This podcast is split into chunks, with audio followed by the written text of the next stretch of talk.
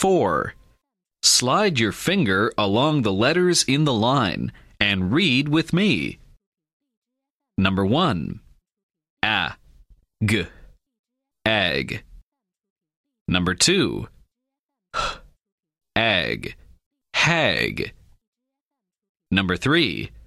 A. D. Add. Number 4.